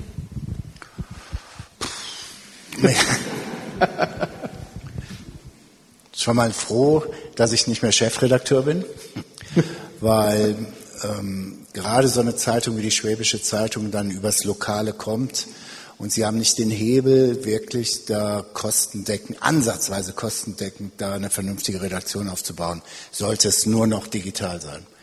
Die Zeitung lebt heute immer noch vom Printprodukt. Das Geschäftsmodell ist bis heute im Großen und Ganzen Printprodukt. Das, die, die digitalen Einkünfte sind wohlwollend geschätzt bei 10 Prozent. Ähm, aber es ist ja der Fall, dass wenn ich Sie jetzt fragen würde oder ich frage Sie, interessiert Sie wirklich, was der Bürgermeister in Ravensburg gesagt hat? Nee. Mich, ehrlich gesagt, auch nicht so richtig, was dann hier passiert. Mich interessiert dann immer Friedrichshafen, wenn wir kurz vor dem Bodensee Business Forum sind und so weiter. Aber bis dahin ist es auch, will sagen, ich habe nur bei so einer Zeitung wie der Schwäbischen, die sehr ländlich geprägt ist, habe ich dann nennen wir es mal Konglomeration von 20, 25.000 Menschen. Für die ist da was wichtig. Und die verlangen mit allem Recht eine vernünftige Berichterstattung. Nur fünf Kilometer über diesen, die Grenze hinaus interessiert das die 35.000 anderen überhaupt nicht mehr. Und wir sind so kleinteilig. Also ich glaube, Lokalzeitungen haben eine Chance im Ruhrgebiet, wenn in Duisburg was passiert, richtig was passiert, das interessiert auch in Dortmund. Also ich krieg da schon, dann habe ich tatsächlich einen Millionenmarkt theoretisch vor mir. Den haben wir so hier nicht. Und deshalb habe ich persönlich überhaupt keine Antwort, wie tatsächlich seriös lokale Berichterstattung in die digitale Welt reingetragen werden muss. Da gibt es viele Denkmodelle mit Stiftungen und so weiter. Dann sagen aber auch viele Politologen auch und Soziologen zu Recht, Moment mal, Moment mal, eine Stiftung für euer Geschäftsmodell, ihr habt doch stinkreiche Eigentümer. Was natürlich auch stimmt. Aber es gibt trotz allem immer mehr, ich weiß nicht, ob Sie es gelesen haben, die Funke-Gruppe, für die habe ich früher auch mal gearbeitet, die werden in Thüringen jetzt in einigen Teilen Print nicht mehr anbieten. Die geben ihnen irgendwelche iPhones oder was anderes und sagen, jetzt machen Sie es mal. Die gehen komplett raus. Ich weiß von einem großen Verlag in Niedersachsen, der zahlt bei 100, der hat 300, also insgesamt mit allen seinen Zeitungen 300.000 Auflage, 60 bis 70.000 Auflage sind bei dem defizitär. Sprich, er zahlt drauf. Er zahlt drauf, dass er Lokal-, Regionalberichterstattung an die Leute bringt. Das wird sie auf Dauer werden sie sich das nicht leisten können. Und das sind so Punkte, und dann wird's radikaler. Aber mal ein bisschen, um Hoffnung zu machen, das sehe ich im Freundeskreis von meinem Sohn, der ist angeblich wegen seinem Vater, was ich nicht glaube, es geht in die Richtung Politik, hat, seine Freunde sind irgendwie, gehen auf Demos, studieren Politik oder Geschichte und so weiter. Die sind verdammt gut informiert. Ähm, die lesen digital. Ähm, mein Sohn hat mir sechs Stunden bevor in irgendeinem Auftritt jetzt die Nummer von Boris Palmer war, der war jetzt mit im Irak und zeigt mir mitten in so einem Flüchtlingscamp, ey, dein Boris Palmer hat mal wieder zugelegt. Ich meine, was? Will sagen, ich glaube auch, es alles zu verdammen würde ich nicht tun und auch ein bisschen ja. Optimismus und Hoffnung ja. auch in diese in die Generation, die jetzt studieren und so weiter. Die wissen schon, wenn sie wollen, wenn sie wollen, zu differenzieren und wissen auch, die vernünftigen Quellen auch in der digitalen Welt für sich zu nutzen. Das denke ich, also die Hoffnung habe ich auch. Ich sehe auch Oberbürgermeister und Gemeinderätinnen und so weiter, die immer mehr Interesse haben, auch selber Medien produzieren, weil Sie vorher nach Bildung gefragt hätten, äh, gefragt hatten. Äh, ein Erlebnis, ich war an einer gewerblichen Schule, ganz tolle Leute, 150 Schülerinnen und Schüler, 40 Nationen. Und es war wirklich ein, ein toller Vormittag mit den, mit den jungen Menschen. Und äh, danach habe ich zu der Schulleiterin gesagt, ich gesagt das, war, das hat richtig Spaß gemacht. Und da war ja auch eine Journalistin da, da hat ja jemand immer mitgeschrieben. Und ihre Antwort war, machen Sie sich keine Sorgen, ich, eine Lehrerin hat fotografiert, wir bringen das alles ins Internet.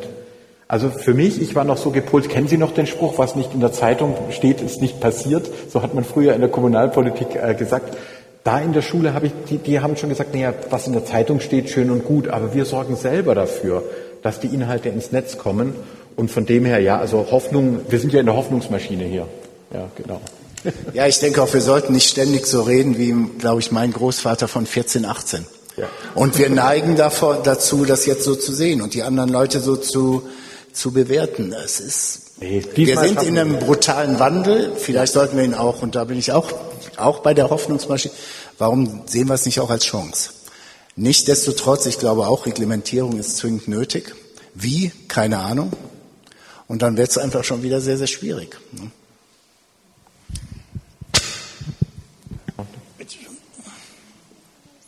Zuerst der Herr dort und dann kommen Sie. Ja, äh, schönen Dank für Ihren Vortrag. Und äh, ich bin aber im Wesentlichen auch heute Abend hergekommen, um einen Religionswissenschaftler vor mir zu haben. Und mich treibt schon Ewigkeit die Frage um, warum Kyrill der Erste und Papst Franziskus nicht ins Gespräch kommen, obwohl beide Katholiken sind, beide eine große religiöse Gemeinschaft hinter sich haben und äh, über das schreckliche Thema Ukraine nicht ins Gespräch kommen. Ähm, der Kyrill der Erste hat äh, gesagt und die Devise ausgegeben, die Uruguay, äh, die, die Ukraine soll von dem Erdboden getilgt werden. Und jeder, der in diesem Kampf fällt, dem werden alle Sünden vergeben, wenn er in den Himmel kommt. Und das ist die Ausrichtung, die wir dann in den Medien äh, immer wieder hören und sehen. Aber wir sehen auch, dass der Papst Franziskus durch die Welt reist mit seinem, ich sage jetzt mal absichtlich seinem Katholizismus und die beiden Katholiken kommen nicht ins Gespräch. Versagt er die Kirche auf ganzer Ebene oder lässt der, lässt der liebe Gott die einfach so walten? Haben Sie eine, eine Antwort auf diese Frage? Ja. Ja, vielen Dank. Man Vorletztes Buch war tatsächlich Rückzug oder Kreuzzug über die Krise des Christentums. Ich hatte davor eins über die, die im Islam. Und es ist eben tatsächlich so, dass, was ich vorgeschrieben habe, dieser Dualismus, dieses Freund-Feind-Denken greift auch in den Religionen um sich. Das haben Sie im Islam, das haben Sie zum Teil sogar im Judentum, das haben Sie im Hinduismus. Wenn Sie an den Neo-Hinduismus äh, gerade denken, das haben Sie auch im Christentum. Und die russisch-orthodoxe Kirche, also Kyrill ist nicht katholisch, sondern russisch-orthodox. Das ist quasi eine äh, die haben sich äh, damals katholische und orthodoxe Kirchen haben sich, äh, haben sich getrennt. Es gibt zum Beispiel den Patriarchen Bartholomäus in, in äh, Istanbul, Konstantinopel, der sehr viel gemäßigter und sehr viel äh, offener ist. Ähm, äh, äh, der hat sich ganz klar gegen den Westen positioniert. Der lehnt auch den Papst ab, also der lehnt sozusagen auch das katholische Amt ab. In der Ukraine haben sie drei Kirchen. Da haben sie die ukrainisch-orthodoxe Kirche, da haben sie die, äh, einen Teil, der zur russisch-orthodoxen Kirche gehört, und sie haben eine kleine Kirche äh, griechisch-katholisch. Die haben sich im 16. Jahrhundert der katholischen Kirche angeschlossen. Die sind katholisch tatsächlich aber dort dürfen Priester heiraten. Ist auch, ganz interessant. Das kann man auch mal nutzen. Es gibt eine katholische Kirche auf unserer Welt, wo die Priester heiraten dürfen. Und die dürfen, wir haben in Stuttgart einen katholischen Priester, der ist verheiratet und verteilt fröhlich die Sakramente. Das ist ein guter katholischer Priester, weil er aus dieser Kirche kommt. Das heißt also, dieser Riss durch die, durch die äh, Religionen und Weltanschauungen, der geht auch durch die Kirchen. Wenn Sie in die USA schauen, wenn Sie da in den evangelikalen Bereich reinschauen, wenn Sie nach Russland die russisch-orthodoxe Kirche anschauen, also auch die äh, Weltanschauungen und Religionsgemeinschaften stehen vor dieser Spaltung und ähm, äh, sind davon sind davon betroffen. Und ja, ich hoffe auf jeden und tue ja auch, was ich kann, um den Dialog zu fördern zwischen den Religionen. Ich würde aber sagen, auch das wird letztlich vor Ort in den Städten und Gemeinden passieren. Es auf internationaler Ebene, der Kyrill wird dem Papst Franziskus nicht die Ehre geben, leider nicht. Nur anschließen, ähm, ich habe ganz gute Quellen in Rom und bin da ganz gut vernetzt. Ähm, die haben mir gesagt, der Papst hätte schon dreimal versucht, eine Initiative zu starten. Und beim ersten Mal war er ziemlich optimistisch. Und seine Außenpolitiker haben ihn schon gewarnt und so, das wird so nicht hinhauen. Und da soll er wohl gesagt haben, doch, doch, wir machen das jetzt mal. Und ist komplett gegen die Wand geknallt. Und jetzt gibt es, habe ich letzte Woche zum ersten Mal wieder gehört, dass angeblich der Vatikan mit, aber da sind wir fast schon bei Verschwörungsmythen, weil wir keine richtige Quelle haben, dass der Vatikan gemeinsam mit Brasilien und Norwegen irgendwas herumbastelt. Die Chinesen sollen auch noch die Finger drin haben. Und als Quelle für, diesem, für diesen Mythos, aber vielleicht stimmt er auch, ist, dass der chinesische Außenminister, glaube ich, nächste Woche eine Europareise macht und tatsächlich nach Norwegen fliegt, ähm, wo keiner so richtig auf die Idee kommt, warum eigentlich. Das wäre toll, ja. Ähm, bevor, Sie sind jetzt ja dran, aber ich wollte noch sagen, der jetzige Papst Franziskus, ich bin ja selbst evangelisch, aber das muss man auch mal einfach würdigen, war der erste Papst, der den Irak besucht hat. Zum 800. Jahrestag damals von Franziskus. Franziskus, quasi sein Namensgeber, der ja den Dialog mit den Muslimen äh, in Damiette quasi äh, äh, geführt hat, der gegen die Kreuzzüge war, ein christlicher Heiliger sozusagen. Und Papst Franziskus auf dessen Spuren geht in die arabische Welt, geht an die Städten von Abraham, trifft Christen, aber auch Sunniten, Schiiten. Es, Im Irak hat man einen Feiertag ausgerufen, weil man gesagt hat, da ist ein äh, Religionsführer, da, da, der für den Frieden steht. Also Religion kann monistisch sein, Religion kann dialogisch und friedfertig sein. Aber wenn wir ehrlich sind, gibt eben leider, also kann auch dualistisch, feindselig, extremistisch sein. Dafür steht der sogenannte Islamische Staat. Und auch die Reichsbürger berufen sich ja auf ein vermeintliches Christentum äh, in ihrer Argumentation.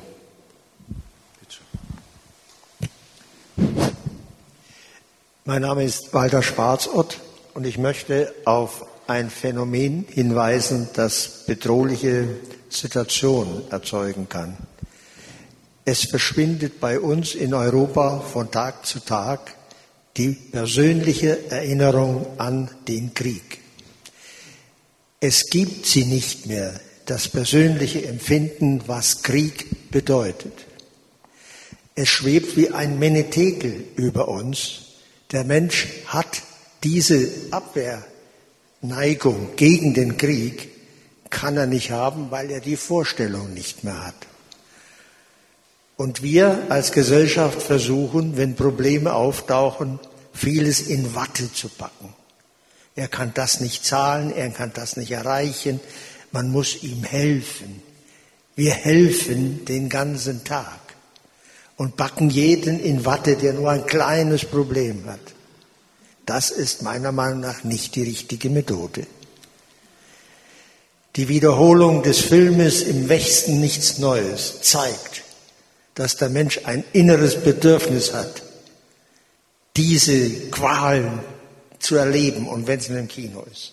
Das ist natürlich nur ein Zehntel dessen, als wenn man selber im Schützengraben gelegen hat. Aber dieses Erlebnis fehlt unserer gesamten Gesellschaft. Was machen wir? Einfach wird's nicht. Aber wir müssen an diese Sachen immer wieder erinnern. Ja, also ich würde sagen, auch nach dem, was wir auch wissen, auch aus dem Irak, auch äh, mit, mit den Menschen, dass Krieg natürlich und Gewalttraumata verursacht. Also die Generationen danach, nach dem Krieg, die waren ja nicht automatisch glücklicher und die waren auch nicht alle weise. Da waren dann auch ganz viele blieben Nazis.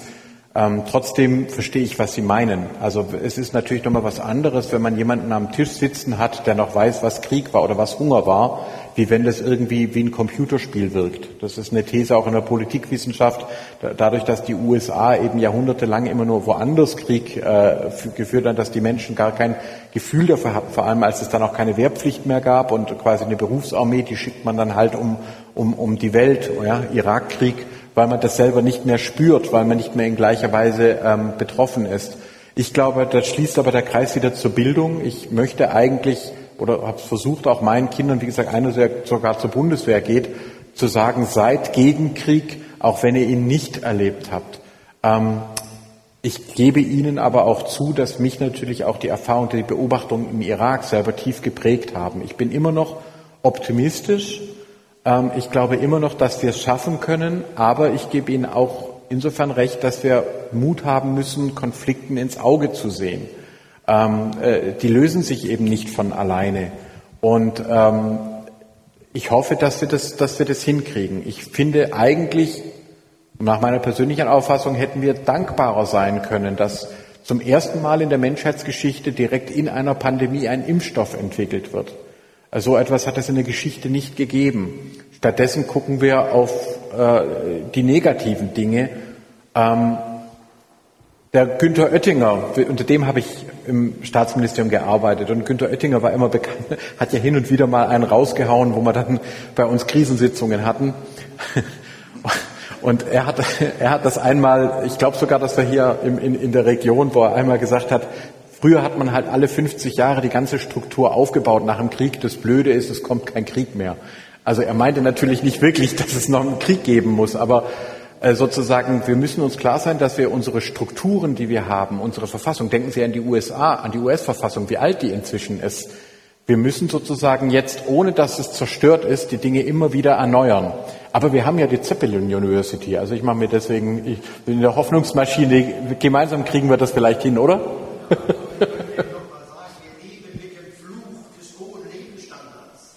Ja. Das ist geradezu ein Fluch. Ja. Gerade Ihr Beispiel mit dem Impfstoff. Ja. Kann das passieren, dass ein wesentlicher Teil der Bevölkerung das Gegenteil von dem annimmt, was Sache ist? Ja. Also wir sagen in der, in der Psychologie, in der politischen Psychologie inzwischen, wenn man Privilegien äh, verliert, fühlt sich das wie Diskriminierung an. Männer werden wissen, wovon ich spreche. Ja? Früher, wenn man sozusagen, man weiß zwar vom Kopf her, das ist ja eigentlich nur Gleichberechtigung, aber es fühlt sich wie ein Verlust an. Wenn man gewohnt war an einen hohen Lebensstandard, Wasser kommt aus dem Wasserhahn und dann ist es plötzlich, kommt kein Wasser mehr aus dem Wasserhahn, ist es ein Schock.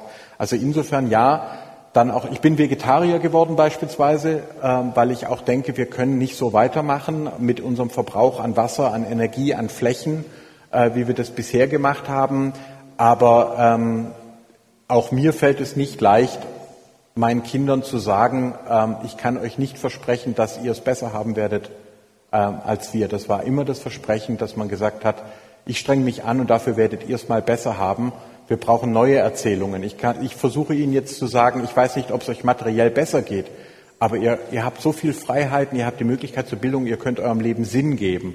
Ähm, vielleicht ist das ja auch etwas, für das sich zu leben lohnt.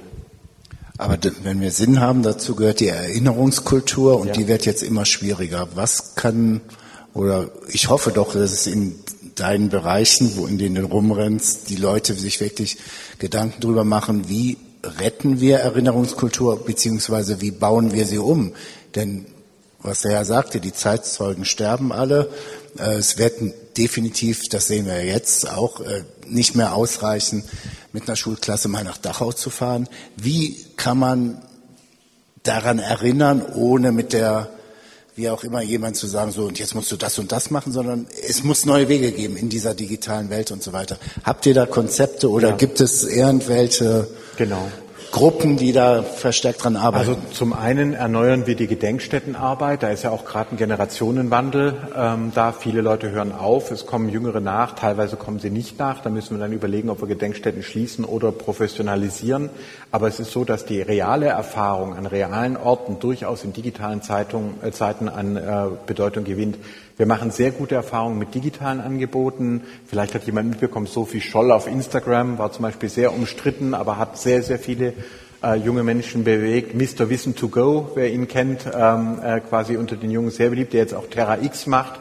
Äh, zum Beispiel eine ganz tolle Folge, wo er gesagt hat, hätten die Nazis Social Media genutzt. Also unser Thema, äh, schauen Sie sich die Folge an. Es lohnt sich. 20 Minuten, aber so erreicht er auch zumindest äh, jüngere, ähm, äh, jüngere Menschen. Ähm, und was ich selber auch immer wieder mache, die jungen Leute ernst nehmen. Ich brauche nur an eine Schule gehen. Es geht ab Klasse 5 und ab Klasse 7 geht's richtig ab. Und ich werfe einfach nur die Pyramide von der Dollarnote an die Wand. Nur die, Sie kennen die, ja? Die Pyramide von der Dollarnote. Ähm, wo ist eigentlich der Euro? Nein. Ähm,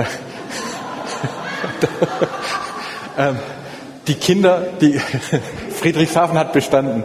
Ähm, die Kinder wissen sofort, oh cool, Illuminati. Und dann geht sofort los und die Kinder und die Jugendlichen erzählen und ich lasse die erzählen. Und die erzählen mir von den neuesten Verschwörungsmythen. Die Kinder sind Experten im Internet.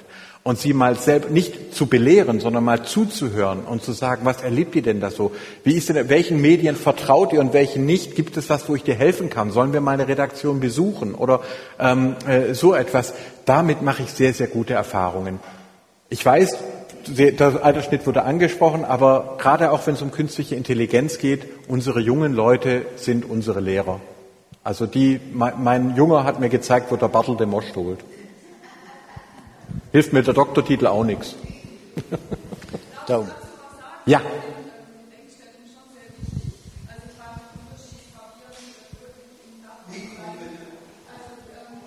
Können Sie das Mikro nehmen? Finde ich sehr wichtig ja. zu erhalten. Ich, also als ich persönlich in Dachau war, das kann man nicht vergleichen mit einem Film, wenn er noch so gut gemacht ist. Wenn man die Geschichten gehört hat dazu, da kriegt man eine Gänsehaut, dann ist klar, da braucht man nichts anderes mehr sehen oder hören. Und der andere wichtige Appell, den ich einfach doch jetzt loswerden muss, ist, entschlackt den Lehrplan.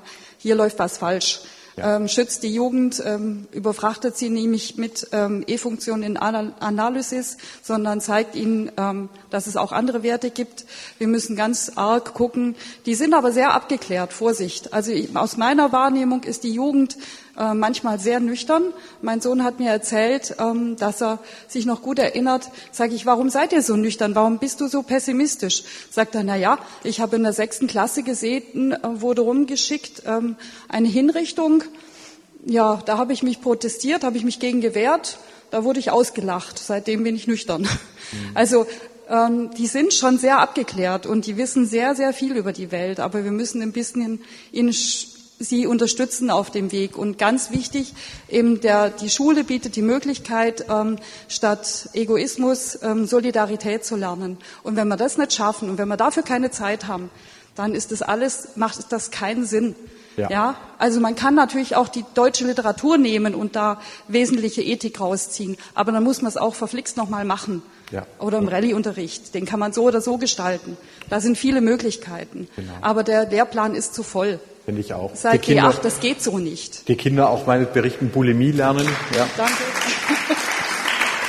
Bulimie lernen. Genau, genau. also man, man, nimmt schnell aus und, und gibt dann es dann der, wieder. In der Uni haben sie dann die Möglichkeiten, sich zu entfalten. Ja, verdammt, es ist zu spät. Ja. Vorher. Zumal es da, zumal es da auch manchmal äh, ähnlich ist. Aber ich will tatsächlich auch was. Positives sagen. Ich war Freitag im Blauen Haus in Breisach. Kennen Sie das? Breisach? Das ist also ein, ein, äh, ein alter jüdischer Ort, da hat der Kantor äh, gewohnt, den man wiederhergestellt hat. Und äh, im Elsass gab es eine Gruppe von Pfadfinderinnen, junge Frauen, junge katholische Frauen, die damals Hunderte von äh, Menschen, jüdische und nichtjüdische Menschen vor den Nazis gerettet haben und über die Vogesen gebracht haben. Junge Pfadfinderinnen, die kennt hier in Deutschland kein Mensch. Ähm, und das war zum Beispiel etwas, was wir dort besprochen haben, auch mit tollen Lehrerinnen und Lehrern, mit dem Staatssekretär, äh, dem Staatssekretär Rapp, ähm, äh, der auch selber äh, Förster gelernter ist. Und wir haben jetzt gesagt, das ist zum Beispiel etwas, wir versuchen die Zusammenarbeit von Pfadfinderinnen und Pfadfindern, dass man diese alten Strecken geht, dass man sieht, es gab auch Menschen, es gab auch junge Frauen, die ihr Leben riskiert haben. Die wurden übrigens damals verhaftet, wurden von Freisler angeklagt, zum Tode verurteilt. Eine saß 256 Tage in Stuttgart in Haft. Der Papst hat sich für sie eingesetzt, für diese Pfadfinderinnen. Und äh, ähm, Hitler hat dann entschieden, sie nicht hinzurichten, aber man hat es ihnen nicht gesagt. Die haben über, stellen Sie sich vor, Sie sind ein junger Mensch und sie, sie wissen nicht, wann Sie hingerichtet werden. Für mich sind das Heldinnen und ich würde mir da zum Beispiel wünschen, dass man, wie Sie sagen, Zeit, junge Menschen brauchen Zeit, um solche Vorbilder zu erleben und nicht nur Wehrmachtsoffiziere, sondern junge Leute, an denen Sie sich ein Beispiel nehmen können. Das wäre toll. Ja. Ich hätte nur die Frage, diese Reichsbürger, aus welcher Generation kommen die denn? Sind das alle oder sind das bestimmt? Ja, das sind nicht die jungen Leute, so wie kann ich, sagen. ja. Also was, was Das verstehe ich dann überhaupt nicht. Also Autor, also der, der, der größte Prädikator, der größte Erklärfaktor für Dualismus sind autoritäre Persönlichkeiten. Was ich vorher kurz angedeutet habe. Unsichere Bindung, Gewalterfahrung, Traumata ähm, in, in der Jugend. Wenn, sie, wenn sich die Welt böse anfühlt, dann können Sie ein Ingenieur sein, ein Doktor oder ein Professor, auch auch Frauen, es sind aber häufiger Männer betroffen. Das sind dann die Leute, die in diesen Verschwörungsmythen abdriften. Und deswegen, äh, ich habe sogar den Begriff Altersradikalisierung im Antisemitismusbericht, das betrifft tatsächlich vor allem ältere Männer. Ich passe auf und ich bitte äh, alle Mitmänner, passen, Sie, passen wir aufeinander auf. ich gebe Ihnen gleich nur kurz an. Es gibt unheimlich viele Journalisten Mitte 60, die aus irgendwelchen Grund aufgehört haben oder begründet aus ihrer Zeitung, also ich rede nicht von mir, aber begründet rausgejagt worden sind. Und die sind so beleidigt, dass die sich nach rechts wenden. Sie werden das vielleicht Tichy, Tichys Einblick. Tichy war lange Zeit Chefredakteur der äh, Manager, nee, nicht Manager, Welt, nee, Wirtschaftswoche, von der Wirtschaftswoche. Ist vor zehn Jahren abgelöst worden von einer Frau. Und das hat eine Radikalisierung zur Folge. Der würde das jetzt alles zurückweisen und so weiter. Aber der hat um sich herum 15 andere Typen, Typen in der Regel vor 1960 geboren, völlig verzweifelt, dass sie keinen Einfluss mehr haben genau. und versuchen, ihre Wichtigkeit zu kompensieren, indem sie für ihn digital schreiben. Ja, ja, ja. Wir haben jetzt gerade heute kam vorher, bevor ich zu Ihnen kam, in Nachrichten Anklage gegen den ehemaligen Chefredakteur der Bild ja, ähm, ich weiß nicht, wer noch wach gelesen. Also wir hatten diese patriarchale, toxische Kultur auch in Medienhäusern. Und jetzt wird es in Frage gestellt. Jetzt sind Frauen, sollen gleichberechtigt werden, junge Leute, dann sind die auch noch bunt und kommen aus aller Herren Länder. Ich will nicht um Verständnis werben. Ich kann Ihnen nur sagen, sozusagen, dass dieses Gefühl, die Welt dreht sich gegen mich, ja. Und das alles, äh, und dann ist ja nur noch ein Schritt weiter zu sagen, früher war alles besser, ja. Make America great again. Ja, das ist der, der Slogan, wo man dann zurückgreift und sich dann in Amerika die, der Wahlerfolg von Barack Obama, ich war bei seiner Amtseinführung da, der eine Teil Amerikas jubelte, dass auch ein schwarzer Präsident werden kann und der andere Teil wurde radikal. Und eine Frau haben wir bis heute nicht in den USA ähm, äh, im, im Präsidentschaftsamt gesehen. Also sozusagen noch einmal, das, wenn man Privilegien verliert, fühlt sich das an wie Diskriminierung. Ähm, ich will damit nicht entschuldigen, was einige meiner Mitmänner da gerade durchlaufen, aber es hilft vielleicht beim Verstehen. Auch deswegen Kinder, Jugendliche fit zu machen und ihnen zu zeigen, es ist okay, die Welt wird sich immer verändern. Da bin ich fast der Meinung, was Sie gesagt haben, mit abgeklärt. Vielleicht die jungen Leute, denen brauchen wir das eigentlich nicht sagen. Die erleben das. Die erleben das. Es geht sogar ihnen manchmal schon zu schnell. Sie hatten eine Frage. Ja. Ähm, ich wüsste gerne, was Sie glauben, wie sich diese Reichsbürgerbewegung in den nächsten paar Jahren so entwickeln wird. Wird es ein bisschen weniger werden, weil Corona nicht mehr so ein Thema ist? Oder wenn die Zuwachs bekommen, dann vielleicht doch von jüngeren Leuten? Was glauben Sie, wo das so hingeht? Ja, also ich glaube, dass ähm, äh, ich hatte das ja bei Querdenken, hatte ich auch die Prognose gegeben, dass die übergehen würden in den Great Reset, also quasi, die, dass der Klimakrise, die Energiekrise, dass das sozusagen Teil der Verschwörung sei. Ja, angeblich Zelensky als, als jüdischer Präsident ist dann, wird dann auch in diesen Verschwörungsmythos eingebaut. Ähm, Und deswegen glaube ich schon, dass quasi ein Teil der Leute da noch rausfinden wird, aber ein anderer Teil wird sich weiter radikalisieren und auf das Thema Klima und Wasser stürzen. Das, glaube ich, ist ein Megathema. Ähm, also die, die äh, so, nach dem Motto, ähm, das ist alles nur, nur geklaut und das ist alles gar nicht so. Wir sind nicht schuld, unser Lebensstil, unsere Verbrennungsmotoren, das kann alles nicht sein, sondern die sind schuld. Die und dann quasi sich da reinsteigern. Das heißt, ich rechne eher, dass wir in die Richtung Terrorismusentwicklungen ähm, sehen werden. Ich hoffe, dass es zahlenmäßig eher zurückgeht, aber ich war schon erschrocken. Ein Viertel der Bevölkerung, die die Klimakrise für übertrieben halten durch die Wissenschaftler, ein Viertel, das ich hätte, also es hätten auch die Hälfte sein können von mir, also die Hälfte von einem Viertel, also ein Achtel. Bitte. Da, da, da kommt schon, da kommt schon. Wir haben sie heute von Medien. Danke. Ähm, eine Frage habe ich jetzt noch. Ähm, Sie haben es gesagt, die Reichsbürger sind ja tendenziell eher ein Problem der älteren Generation. Mhm.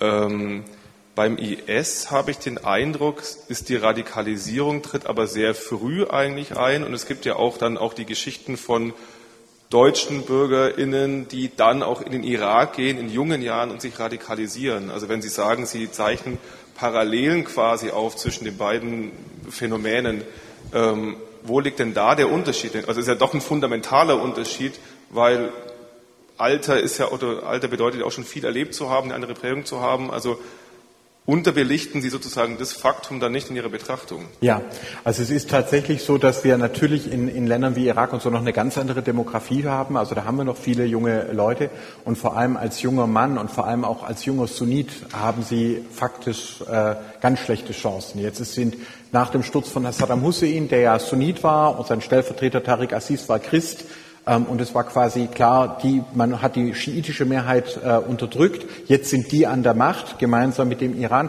Die eigenen Eltern, Onkel und so weiter, die, die Baath-Partei äh, und die Armee wurden aufgelöst. Die saßen plötzlich arbeitslos zu Hause oder im Gefängnis. Und diese jungen Männer, die waren wahnsinnig leicht ansprechbar für Radikale. Noch dazu wurden sie teilweise in die gleichen Gefängnisse gesperrt, die alten Saddam-Leute, äh, teilweise laizistisch hoch ausgebildete Offiziere äh, mit den jungen Radikalen. Äh, Im Irak spricht man von Dschihad-Unis. Ja, also das Gegenteil von einer Hoffnungsmaschine wäre die Dschihad-Uni sozusagen.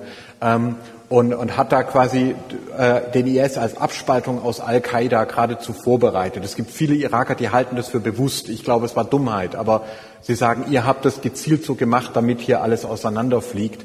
Ähm, und von dem her ist das natürlich genau die Situation. Wenn Sie sich vorstellen, Sie müssen Ihre Dörfer verlassen, es gibt dort kein Wasser mehr, Sie kommen in die große Stadt, dort sind die Mittel- und Oberschichten, zum Beispiel in Syrien alawitisch, christlich oder, äh, äh, oder wie auch immer, und Sie haben als junger Sunnit keine Chance, Sie können keine Familie gründen, Sie können keine äh, äh, Beruf erwerben, Sie haben fast keine Aufstiegschancen. Dann haben Sie entweder die Möglichkeit, dass Sie versuchen, nach Europa zu fliehen, oder aber sich einer radikalen Gruppe anschließen. Und deswegen ist es dort so einfach für die älteren Herren, sich ganz viele ähm, äh, Gefolgsleute zu holen. Der Bagdadi und diese Anführer, das sind weiterhin ältere Männer, aber sie haben unglaublich viele junge Fußtruppen, teilweise auch unter Drogen gesetzt, mit dem Versprechen, ihr werdet Frauen haben, ihr werdet Gold haben, ähm, hat man diese Verzweifelten, kann man sie ganz leicht abgraben. Deswegen auch im Sudan, weder das Militär noch die Milizen haben Schwierigkeiten, Nachwuchs zu finden ist die Parallele, also als Anschlussfrage vielleicht daran,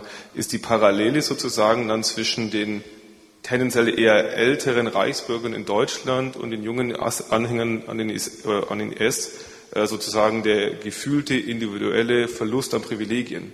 Genau. Geht's darum quasi. Oder? Genau, ich würde, ich würde, genau, wobei, und ich würde eben sagen, Sie haben in beiden Fällen, sowohl beim IS wie auch bei Reichsbürgern, eher ältere, fast ausschließlich männliche Führungsfiguren, beim IS eigentlich nahezu 100 Prozent. Ähm, äh, aber es fällt natürlich in den jungen Gesellschaften, denen zur, bereits zerfallen, unheimlich viel leichter, junge Radikale dazu zu gewinnen. Sie haben auch bei Reichsbürgern Neonazis, Sie haben da auch junge Radikale, ähm, aber sind natürlich zahlenmäßig viel weniger. Wenn Sie die gleiche, das gleiche aufmachen in Mosul oder in Bagdad, kriegen Sie natürlich Hunderte und Tausende. Wir hätten noch Zeit für eine Frage. Ich, ich habe das Mikro. Wo? Okay. Ich könnte noch viele Fragen stellen. Äh, nächstes Jahr ist eine ganz interessante Landtagswahl in Thüringen. Ja. Ist ja das einzigste Parlament mit einem linken, äh, einer linken Partei oder einer linken Führung im, im Land. Dann gab es das Thema mit der Wahl von dem FDP ähm, Chef von Thüringen und auch ein, auch ein Westimport. Der linke Chef ist auch ein Westimport. Und dann gibt's die AfD, der Bernd oder Björn Höcke, auch ein Westimport. Man kolportiert, dass die AfD vielleicht die stärkste Partei wird. Was wäre denn Ihre Empfehlung? Wie könnte man das denn verhindern? Also meine Familie kommt aus äh, Sachsen-Anhalt und, und Sachsen. Mein Vater hat damals Stasi-Haft erlitten und sie sind dann freigekauft worden durch, durch den Westen, meine Mutter meine, äh, und mein Vater. Also wir haben die DDR-Geschichte sozusagen buchstäblich am eigenen Leib äh, erlebt. Wir haben natürlich, wenn Sie an Thüringen und Sachsen denken, kommen alle Faktoren zusammen. Da haben wir also Ost, lange autoritäre Prägung, Gebirgsregion, Thüringer Wald, Erzgebirge, sind also genau die. Ähm, das heißt, ich, äh, wir haben Abwanderung noch dazu. Das heißt, lange Zeit gehabt, äh, fitte Leute ziehen weg. Das ist auch Ungarn, Polen, Italien ein Problem.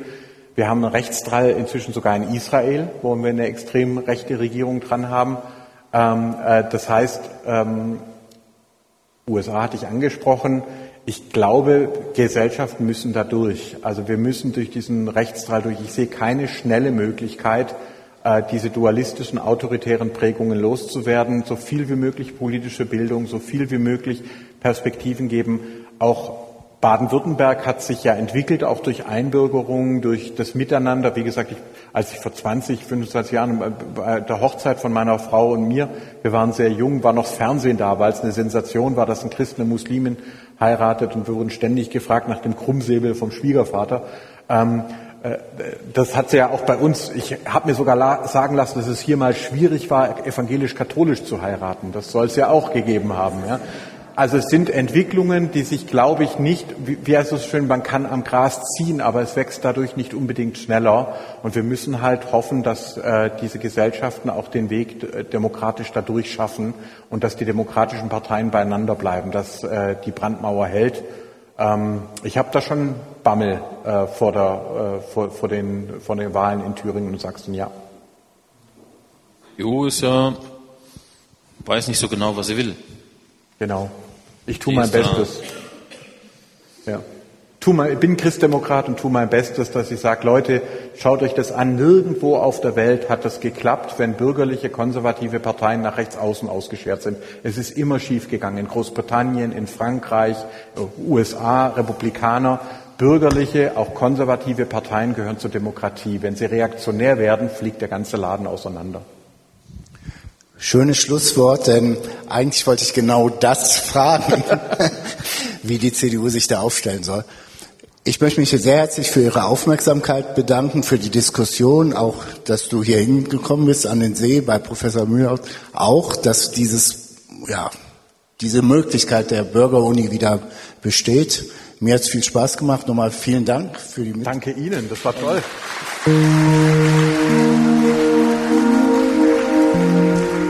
ZU, der Podcast der Zeppelin-Universität. Alle Informationen zu unseren Studiengängen und Forschungsgebieten finden Sie im Internet unter zu.de. Wir freuen uns auf Ihren Besuch und sagen bis zum nächsten Mal.